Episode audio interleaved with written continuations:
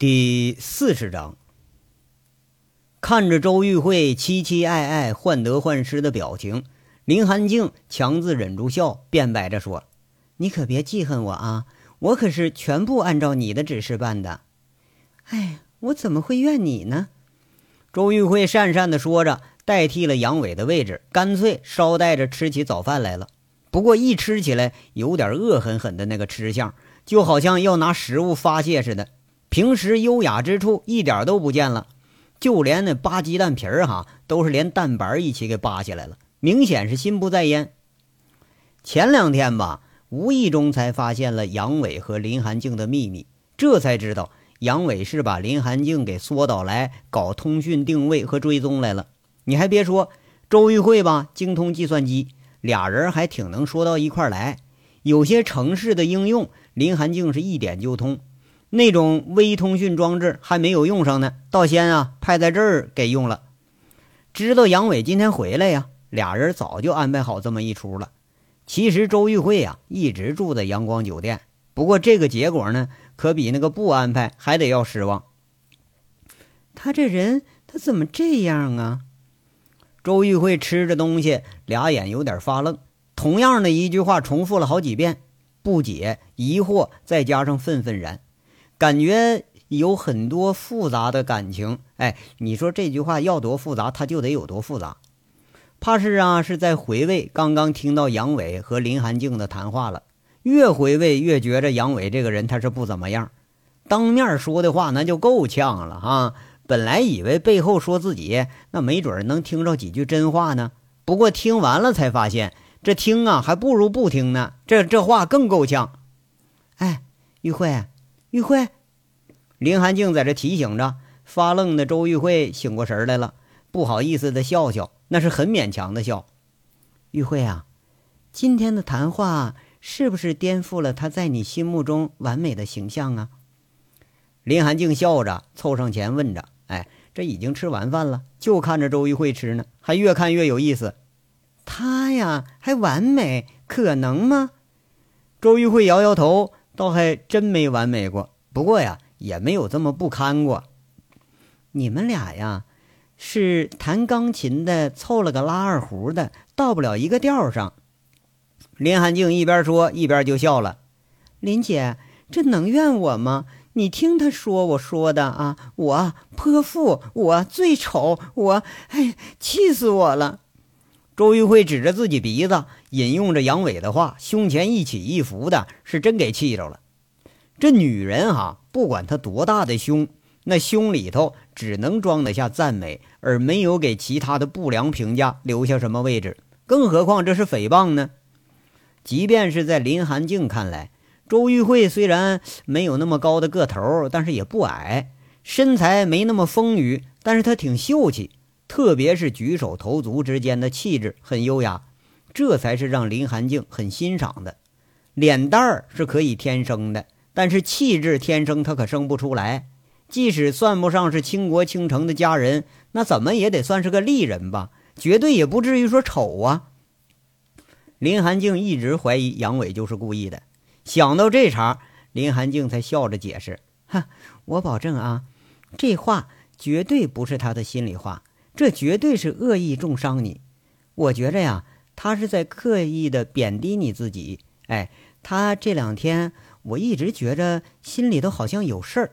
不过我觉着他有一句话说的对，哪句啊？就是那个心境啊。你听他胡诌吧，你没听人家说吗？有佛性没佛根，爱喝酒爱吃吃肉，见了女人跑不动。这人怎么这样啊？周玉慧气羞羞的。哎，看来还真就颠覆形象了。曾经听说啊，千里迢迢去找韩雪去，就那事儿啊，让周玉慧是颇为感动。不过今天一听这家伙这个女人观，还真是一时无法接受。不是那句，林寒静加重了语气了，看着引起周玉慧的注意力了，这才说着：“是这句。人活着就是糊里糊涂的过。”真把细节都做到完美无缺了，那就别活了，没意思了。这话一说出来，周玉慧有点诧异，没明白林寒静是什么意思啊？或许是理解了，但是他接受不了。被这话就给说的直发呆。哈，这事儿啊，我觉得你没有错，他也没有错。但是你们相遇了，不管是他喜欢你，还是你喜欢他，那这就是个错。林寒静笑着，揶揄的看着周玉慧，半晌无语，又开始找话题了。林姐，你说吧，我喜欢听你说。你看人比我看得准。周玉慧六神无主之下，美目眨着盯着林寒静。要说起来，这也算是个美人，绝对没有杨伟说的那么不堪。我退役后啊，在北京基金会帮扶的大学生很多，在北京各大高校有很多朋友。其实啊，打交道和见的最多的就是你这一类知识型的女性，受过良好的教育。硕士、博士、海归，好多好多，当然也不乏漂亮的，不乏世家良好的，更不乏归国已经事业有成的，就像你一样。林寒静一边说，一边盯着周玉慧，好像是在斟酌着语气。林姐，您这是准备先扬后抑吧？周玉慧有点醒悟了。对呀，说了这么多的好，当然也有不好的地方。最不好的地方是什么呢？就是因为你们太好了，太好了，所以没有知心知性的男人敢来追你们。太好了，所以对一般凡夫俗子看不入眼。这种女性很自立自强，当然也有点自高自大、自以为是，但骨子里不乏传统的成分，渴望被爱，也渴望去寻找爱，但是不会随便把自己托付给谁。你们对待爱情就像对待你们学业和事业一样，兢兢业业，追求完美。说不好听呢，就是斤斤计较。可现实呢，那总是很难尽如如人意的。所以呀，最终这样的女性在遍寻无着的情况下，只能郁于自己。哎，能得到美好家庭的比例可不高，至少啊，比普通女性的比例是要低得多。你现在就是这个样子，别生气啊！这只代表我自己的看法。林寒静啊，说的是很温文尔雅，那见得多了，理解的也是更深了。林姐，我是这个样子吗？周玉慧很诧异的问了一句，不过转念一想，又是接受了，差不多是这个样子。不过林姐，我现在对生活的期望并不高啊。难道这样也不行？难道我放下一切都不行啊？是啊，我看出你的变化来了。你对生活期望不高，但你对你自己心上人的期望过高了。林寒静笑着说着，想到这俩人，他就忍不住要笑。两个人简直就是天下差到了地下那种，完了还得打个窟窿，偏偏吧还是说不清道不明的，就在这纠缠不休。哪有啊？我知道他是个什么东西，这周玉慧没好声没好气的说着呢。不，你一点都不知道。比如今天的话啊，我认为杨伟很诚恳的向我展示了他，毫不隐瞒自己。他是一个很直率的人，一个学历不高、文化层次不高，又是数次进过专政机关的人。你对他的期望还是太高了，你期望被理解。以他的水平，你觉着他能理解吗？你期望他主动示爱，你想他会吗？或者你更期望他来刻意的关心你、呵护你，跟你花前月下、谈情说爱？这可比让他举着枪瞄准难多了呀！林寒静一边说一边笑，怕是很了解这种军人背景的人。话题一转，又是说了：“不过我相信他是善良的，一个在庙里长大的人。”心里应该有善良的种子，就再坏他也坏不到哪儿去。我也很欣赏他，军人血性由表及里已经浸透了他的骨子，举手投足都是那么潇洒。这也许是他能够吸引女人的原因吧。当然了，他也很无耻，地痞流氓恶棍他都擅长，有出身和经历的原因，也有生活所迫。不过这又有什么关系啊？这个世界本身就是三教九流七十二行，你如果以你的价值观衡量他的话，那你就大错特错了。我敢保证，他就真娶了你，再遇上一个向他示好的美女，照样把持不住；或者遇上一个让他心动的女人，他照样敢胡来。不过这又有什么呢？大部分男人不都这德行吗？林寒静说着说着，倒先把自己说笑了，一下子想起了杨伟和自己哥哥在一块儿那咬耳朵、鬼鬼祟祟商量事儿。这两个身份不同的人，眼光却是一模一样的。周玉慧不知道为什么呀，她有点脸上发红了，也不知道是对于这个话该如何理解和接受。呃，不过他现在相信啊，林寒静作为局外人，要比自己看得更清楚。聂喃了半天，这才说：“林姐，那我怎么办呢？我也不知道，跟着感觉走吧。”连我现在都觉着你们差异太大，彼此接受对方都是个问题。如果你觉着自己真喜欢他，就喜欢下去；如果不喜欢，保持个朋友关系也不错嘛。林寒静这就开始给留后路了，可是他也不大搭理我呀。周玉慧犯愁的语气，看来这还是有点放不下。不会吧？这问题你都问我呀？你真连勾引男人都没学会呀？林寒静很八卦，就凑上来了，笑着提醒着，那红扑扑的脸蛋儿是笑意盎然。呀，说什么呢？周玉慧有点脸红了，突然想起那天晚上俩人那个长吻，好像确实是自己勾引他来的，好像确实这招也挺管用。玉慧呀，林寒静欠欠身子，笑着说：“我觉着啊，杨伟这话说的对。”人就得糊里糊涂的过，不能太耽于细节了。哼，我可不愿意糊里糊涂，我要勾引他，我要霸占他。周玉慧说着，攥着小拳头，恶狠狠的呀。他这是有点受刺激了。林寒静笑容僵住了，目瞪口呆了。现在开始有点后悔。你说自己当和事佬，把这俩人往一块拽，这事儿他是不是犯了一个很大很大的错误呢？咱再说这凤城太行关呐，耽误了一夜的重卡重新启程的消息传到杨伟耳朵里的时候，杨伟正把车停在路边休息呢，一晚上没睡觉，抓紧时间在这打个盹儿。不过还是迷迷瞪瞪的没睡着。收驾驶证、行车证这些小把戏，能吓唬得了司机，能糊弄得了赵三刀。不过呀，在真正的大佬眼睛里头，根本就不够看。一个电话就解决问题了，车上路这是预料中的事儿。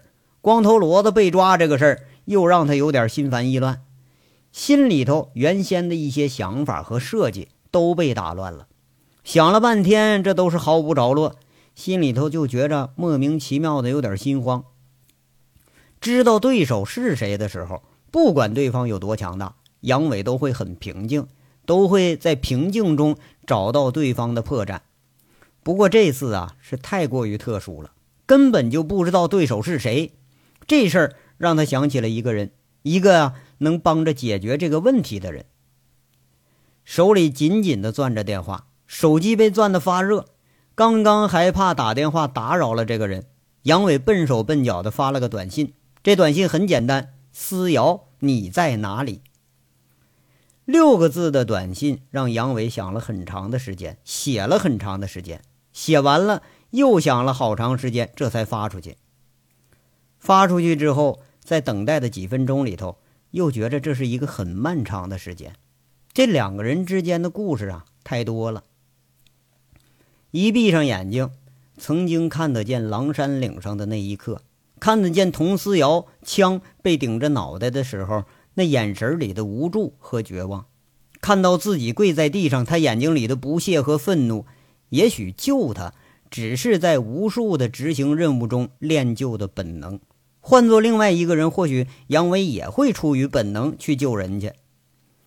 杨伟受伤以后啊，不知道自己是怎么回的凤城，但后来听兄弟们说，是被佟思瑶一路抱着看护着回来的，受到的责难是最多，哭的最凶的也是他。那次啊，是俩人关系发生质的转变的开始。佟思瑶很漂亮，她是一种另类的漂亮，是一种让人感到有所威压的漂亮。也许在杨伟的眼睛里，只是许多许多漂亮中的一种，可是命悬一线的时候，能把自己性命托付给对方的时候，那还有什么放得下和放不下的呀？杨伟喜欢这个女人，很直率，很飒爽，也很义气。不过可惜的是呢，自己偏偏又是他最不耻的一种人。两个人从认识开始就是那样的格格不入，无数次的争吵，无数次的敌对，无数次的误会，最终自己还是没有逃得出他编织的情网。这一闭上眼睛啊，就会回忆起那一夜的疯狂。那一夜，两个人肆无忌惮的疯狂着，那个充满野性的躯体总是挑起杨伟最原始的欲望。貌似冷酷无情的背后，是比常人更火热的欲望。久闭的心扉一旦开启，爱潮喷涌的时候，淹没的不是对方，就是自己。或许会把两个人一起都吞没。那个是爱吗？我是真的爱这个人吗？杨伟不知道，他也不愿意知道，也不想去深思这个问题。问过自己无数次，他知道。自己回答不了这个问题。不过，当他和佟思瑶分开的那一刻，佟思瑶眼里的悲怆让他觉着有点心被刺痛的感觉，是从未有过的那种感觉，就像每次再想起来都觉着心情黯然，不愿意再想。那次离别之后，杨伟再不敢去碰女人，即便是对于周玉慧，也没有敢再往深里头去想。什么债咱都能还得清，而情债却是无法偿还。自己欠下的好像够多的了，天罗地网啊！最让人难逃的是情网。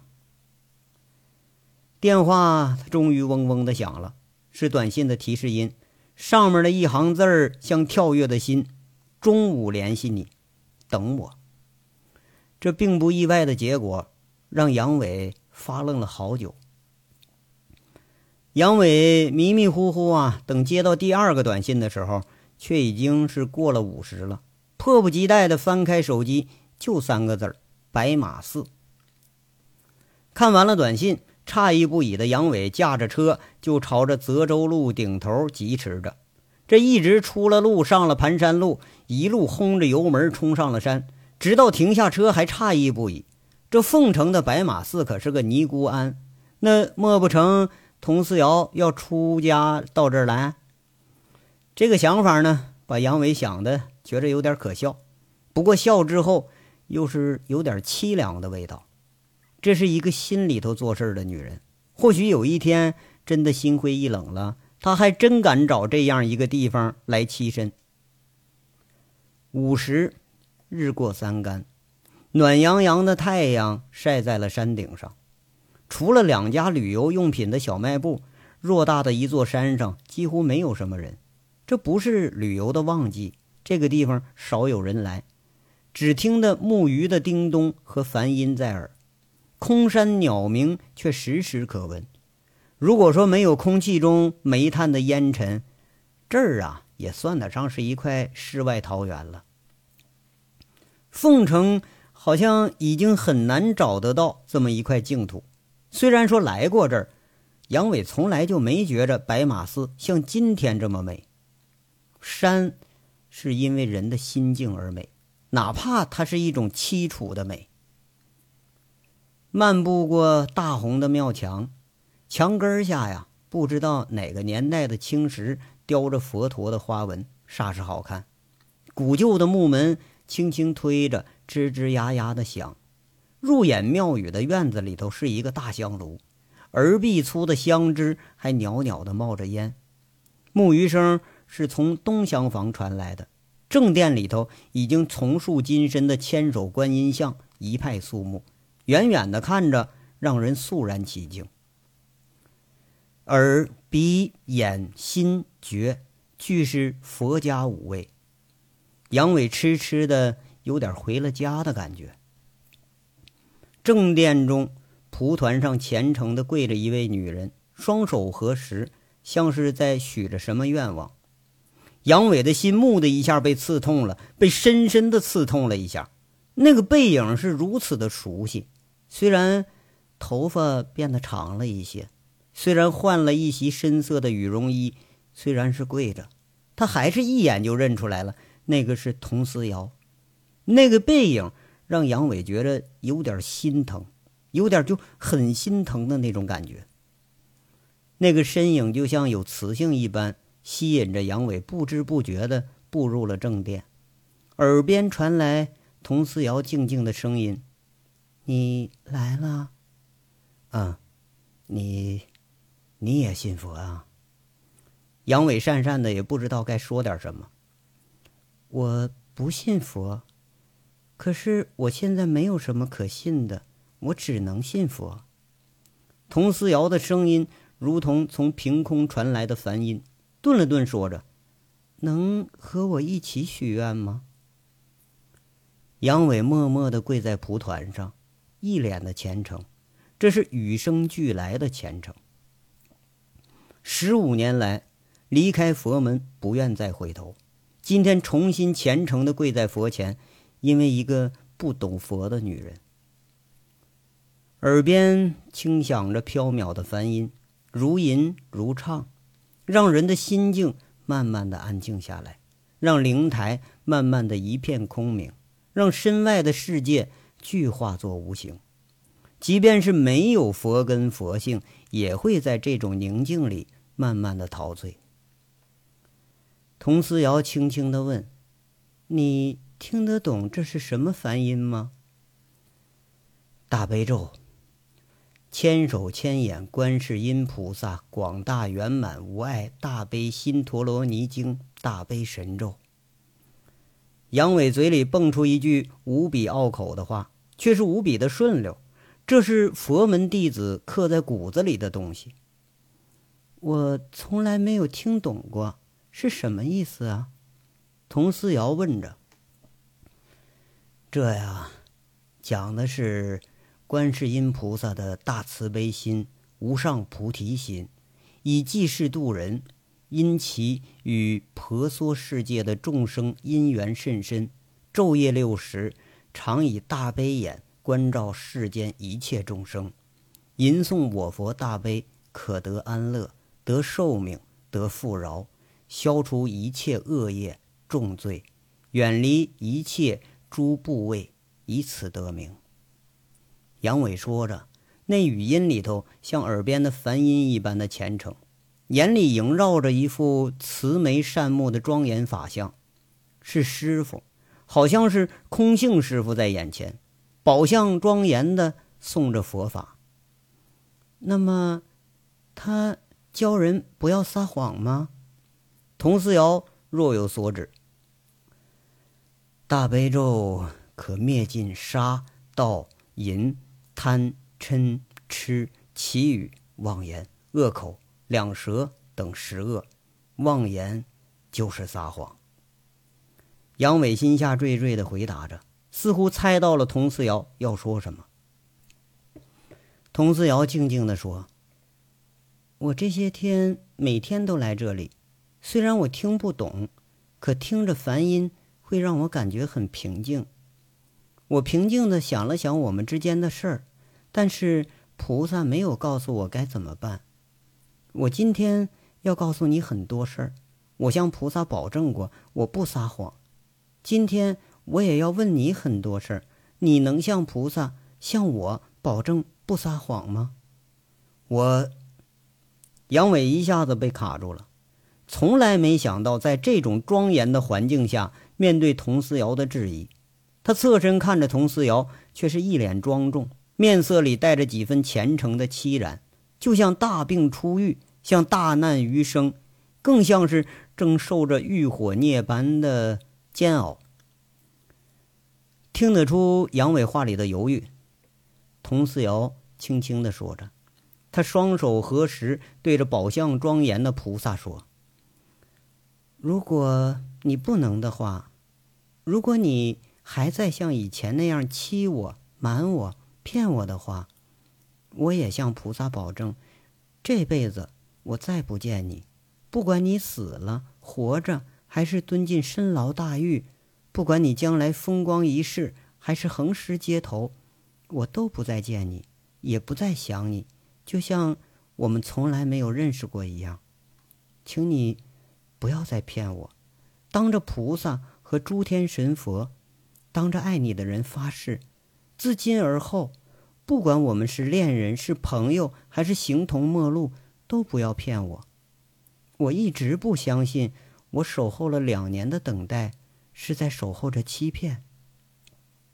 童思瑶说着，抿着嘴，两颗无声的泪滴落在了蒲团下，绽开了，像佛座下的莲花，一朵、两朵，开了很多朵，像是醍醐灌顶的梵音，像是当头棒喝的佛切，更像是从远处天际而来的天籁，合泪而出，让杨伟的心中愧疚油然而生，双手合十，静静地说。我发誓，自今而后，我不再骗你。我发誓，自今而后，哪怕十恶加身，罪业俱我，我不再逃避。我发誓，自今而后，哪怕是横尸街头，哪怕是深牢大狱，我也坦然面对。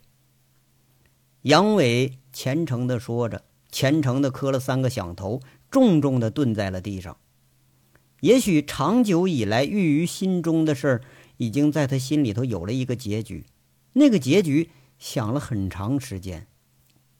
佟思瑶轻轻的问：“我能相信你吗？”“信乎由心，不管你信不信我，既然走到这儿了，你在心里头已经相信了。”杨伟这话好像是在说禅机。佟思瑶的心动了动，轻轻的说：“你。”变了，是因为看到我变了吗？不是，是因为看到了我自己的罪孽变了。佛说有因必有果，一切因由全在我。报应中的十恶已经加诸我身，帮我、救我、活我的人，却因我而承受了这些本该由我承受的罪业。求索加深的，难见天日的，亡命天涯的，生死难料的，命悬一线的，行将陨丧的，已作黄土的，魂兮不归。这些都是我做的恶，我即便是送上几世的大悲咒，也无法赎回我犯下的罪业。我知道一切都有报，我知道所有的事都要有个了结，我知道终究有一天。我逃无可逃，一切恶念皆由我生。我不管身与魂，都无法再回到这佛国净土了。自今而后，我不再逃了。杨伟说着，脸色虔诚中多了一份凄苦。一众兄弟的下场是历历在目，这是最不能释怀的。也许正是佛家所说的因果吧。这些事儿让杨伟一直有着深深的愧疚，包括对兄弟们，包括对身边的这个女人。杨伟也许已经做出了选择，只是这个选择除了自己，没有再告诉过任何人。这些话仿佛在瞬间让杨伟卸下了心里长久以来的重负。这些话让杨伟觉着本该如此，仿佛。再一次见到了空性师傅在慈眉善目的笑，那是期望，那是赞许。诸般善恶都将有穷尽的时候，也许这个时候即将来了。梵音一直萦绕在心头十几年啊，那个梵音让杨伟渐渐的平复了下来。我们走吧。菩萨不会原谅你，我原谅你了。佟思瑶轻轻的说着，起身了，无言的摩挲着杨伟的肩头，像是一对情侣，像一对热恋中的情侣。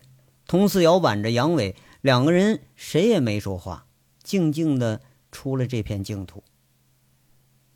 上了车以后，静静坐着的佟思瑶突然说了一句：“我饿了。”杨伟木的诧异的看着佟思瑶，一回眸间，眼间还有未干的泪痕，却是嫣然的笑着，很释然的笑着，说着：“我想回到第一次见到你的地方，武庄胡同。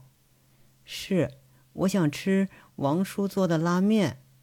我也想。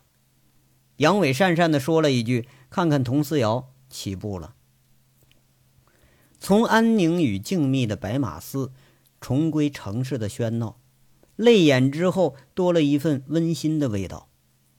武庄小区胡同的王虎子拉面老店依然是那样的热火，饭时已过，人来人往的，不见拥挤，可是也没冷场。王叔殷勤的把饭店这位缔造者请进了店里，没有雅间儿，都是大桌。两个人头碰头的吃起了虎子拉面，就像是已经有了默契一般。佟四瑶会把碗里的肥肉夹到杨伟的碗里，杨伟会殷勤的给佟四瑶递上醋壶。这一碗饭热气腾腾吃完了，几分汗细细的、明明的挂在了额头上。偶尔，佟思瑶啊，有时候会悄悄的抬头看着杨伟，却发现杨伟也在看着他。两个人相视一笑，这一切呀，都像一个轮回，从终点又回到了起点。蓦然回首，仍然是解不开的思念与爱恋的纠结。王叔啊，忙着招待客人，一转眼再出来的时候，却见杨伟和佟思瑶的桌上已经空了，醋壶下面压着十块钱，这哪能收钱呢？着急的跑着出来，扬着手里的钱追着人，不过喊着的声音是戛然而止，没有出得了口。那个女人偎在杨伟的肩头上，两个人亲密的已经走到了胡同的中段。王叔笑着回去了，实在不忍打扰这一对热恋中的人。两个人恰如今日才开始热恋中的人，谁也没再说煞风景的话。谁也没提今天要谈什么，要说什么，要问什么，都是只怕破坏这难得的温馨一刻。佟思瑶说：“我想去公园玩，上次去公园还是参加工作以前，都快十年了。”杨伟就带着佟思瑶到了泽州公园，佟思瑶就像个小女孩一样，两眼热切地看着公园门口的棉花糖。眨眼间，杨伟就买下了一串。两个人手挽着手，舔着一串棉花糖，在公园的长椅上、摩天轮上游艺园，兴高采烈地玩着、说着，仿佛是在享受从来没经历过的热恋。佟思瑶说：“我想去泡吧，我从来都不知道泡吧什么滋味偶尔去过，也是去抓人。”杨伟就带着佟思瑶。到了凤城出名的潜水艇酒吧，两个人在轻柔的音乐里头互看着，一杯浓烈的靓妆丽人，下口却是不知道酒为何味。有炎炎的浓情一直郁于两人的眼中，无法消散。一个下午啊，并没有什么客人，好像一切就是为这两个人的热恋而准备的。佟思瑶说：“我想去看电影。”我要和你一起看一场电影。那句话呀，让杨伟觉得心里头很潸然。他突然回忆起来，两个人在认识的两年多时间里头，每一次都是在吵、在闹、在互相攻击，从来没有过这样的温馨。佟思瑶仿佛是要把女人最温柔的一面展示给自己，但越是这样，越让杨伟觉着自己呀。根本就不配拥有这样的温柔。电影院里头又耗了一个小时，没头没尾的看了一个小时。黑暗中，杨伟只觉着佟思瑶紧紧的偎着自己，生怕是自己丢了似的，挽着胳膊，他不敢放松。不经意的回头去看看他，却发现眼睛里的光线中亮亮的闪着。那像是泪滴。杨伟情不自禁的吻了上去，湿湿的，那脸上啊很湿。一直到散了场了，两个人才清醒过来，相偎着出了电影院，像一只小鸟依人般的，佟思瑶一直依偎在杨伟的臂弯里、怀里，就仿佛要尽情的感觉十年青春消逝后没有体验过的生活。佟思瑶笑着，他一路笑着，笑吟吟的看着杨伟。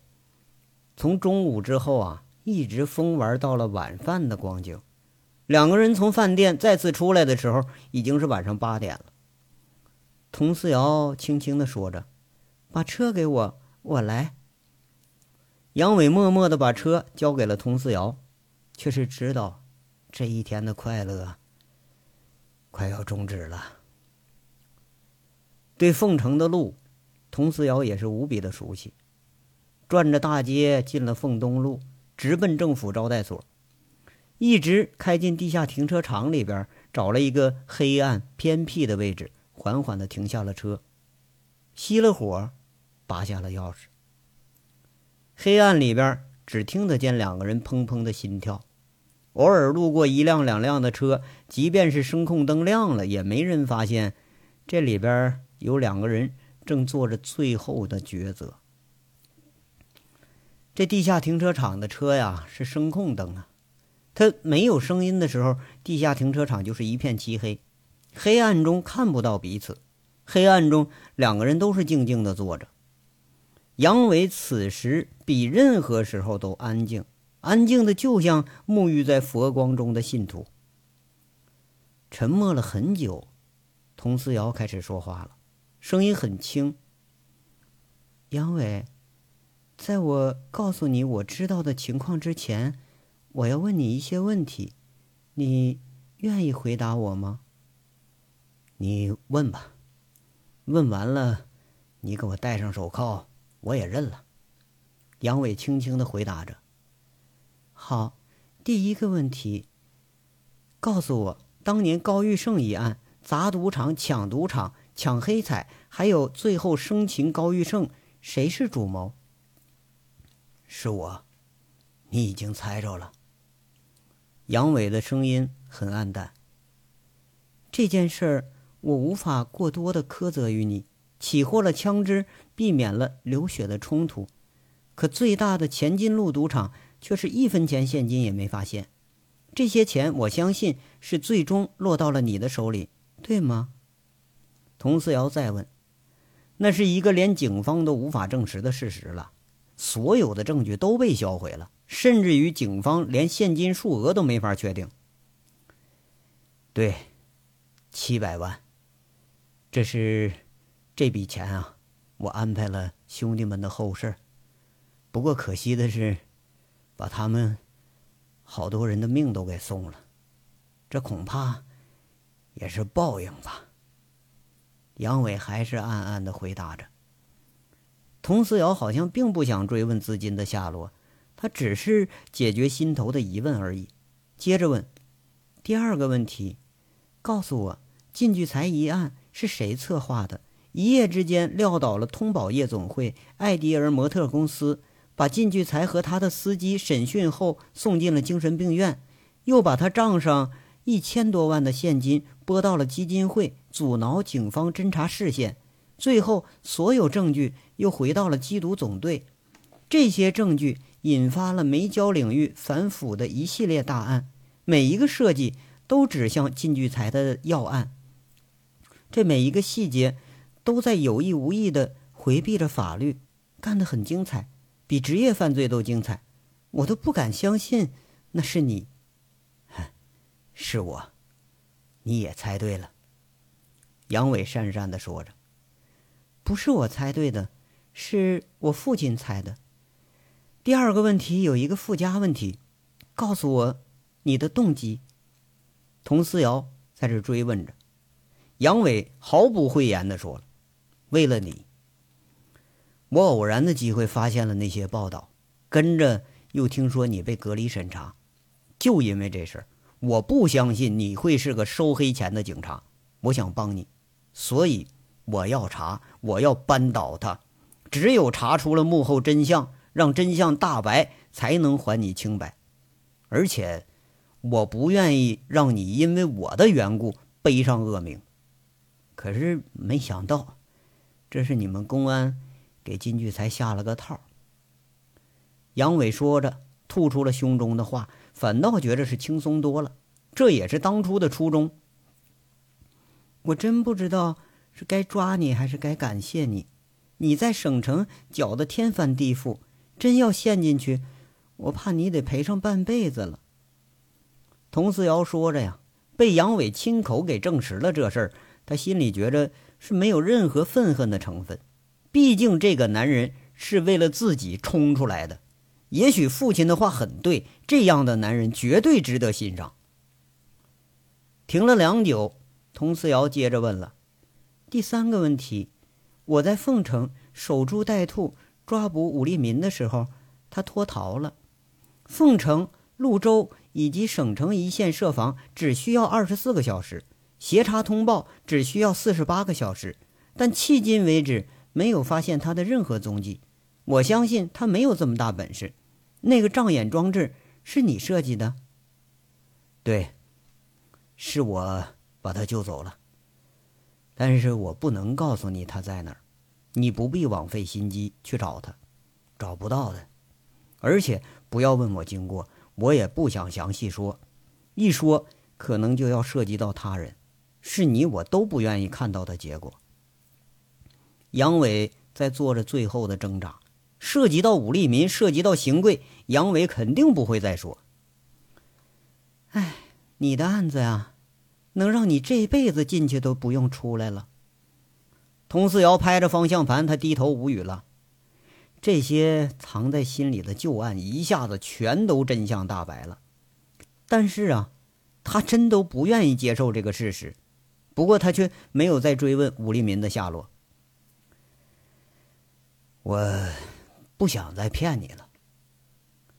如果说和你坦白的代价是一辈子深牢大狱，我认了。杨伟用很决绝的语气说着，就像当年冲进匪巢，把自己的命赌到枪口上，赌就赌他们不敢开枪，赌他们来不及开枪。而今天，也许是赌佟思瑶不会把枪口对准自己，即便是对准自己，也会把所有的事儿都处理完之后。好吧，第四个问题，今天早上发生的枪击案，你是不是知道情况？这事儿是我设计的，我把长平赵三刀引到了凤城，他和光头罗火拼，而且把人抓走了。开枪的是赵三刀手下的黑窑打手。光头罗不是你兄弟吗？为什么要这样办呢？我怀疑他是内奸，所以我要试试他。不过我想问题不大，赵三刀应该不敢杀人，而且这次。我错了，应该不是光头罗，他们相互之间根本就不认识。哼，问题不大，二十几个持枪歹徒是什么概念？你知道吗？放眼全国，这都是大案。哎呀，已经惊动省厅了。佟思瑶被气急而笑了。佟思瑶顿了顿啊，好像还是想了很长时间，轻轻的，他口气变了，问着：“第五个问题。”是我们之间的私事儿，你真的爱过我吗？今天你来是为了王大炮的死而来，不是为我而来，对吗？这个呀是好几个问题，我一个一个回答你。第一，今天来是为了王大炮的死和我心中的疑问，我需要帮助。第二。即使没有今天，我也会来找你，只不过是这些事儿都完结之后。第三，我不知道我究竟爱不爱，我只知道在离开的两年里，我偶尔会挂念你。再次见到你的时候，我很高兴。从认识以来，距于我们之间的身份，我从来没敢有过非分之想。那一夜，也许是很多的偶然碰到了一起，那是个错误。但是我仍然是喜欢你的，我更知道，我离开你让你很生气、很心痛，我很后悔我们之间发生了那种关系。对我也许没有什么，但是对你却是一种伤害。我一生的愧疚太多了，我不知道自己还有什么能来偿还这一身的债。哪怕再关我一辈子，我都认了。不过。那也得等到这些事儿都完结了以后。杨伟轻轻的说着，就像是在佛座前的忏悔。他一辈子从来没有说过今天这么多的真话。黑暗中，佟思瑶还在回味这一天的感动，轻轻的接着这个话题：“我喜欢你，我相信你心里有我，我不后悔那天晚上，那是我一生最快乐的一个生日，我不后悔，我爱过，我恨过，我哭过，我也高兴过，也感动过。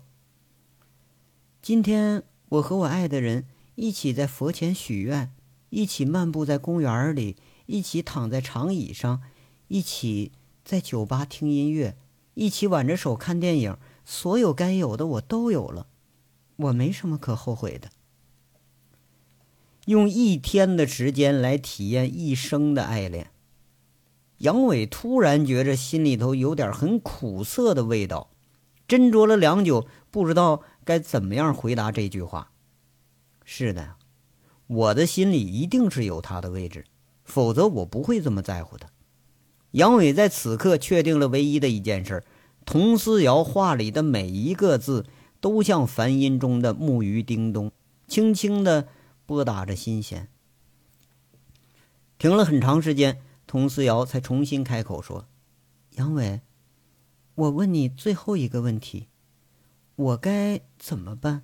一面是你，一个能为我挡枪送命的男人，一个我深深爱上的男人，我舍不得；一面是家，我、我的父亲和我父亲的父亲都是警察，没有人能够接受你。还有一面是我的职责，你知道武立民的案子有多大吗？单单协助武立民逃跑这一个案子就能关你十年，省厅。已经发了红色通缉令，这个意味着什么？意味着没完没了，不死不休。即便是他逃到国外，也要遭到国际刑警的追捕。何况你还不止这一个案子，何况你还在继续犯着案子。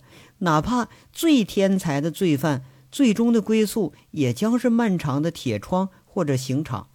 你能告诉我，我该怎么办吗？佟思瑶抛却感情成分说的这些话，把他生平最大的一个难题交给了杨伟。他静静的等着，好久好久啊！佟思瑶等了很久都没听到杨伟的下文。杨伟也遇到了这一生最大的难题。这一刻的安静，就像亘古以来，他就是如此这样，安静了很久，两个人都没说话。也许他们俩人啊，真的都无从选择。这章到这儿就说完了，下章稍后接着说。感谢大家的收听。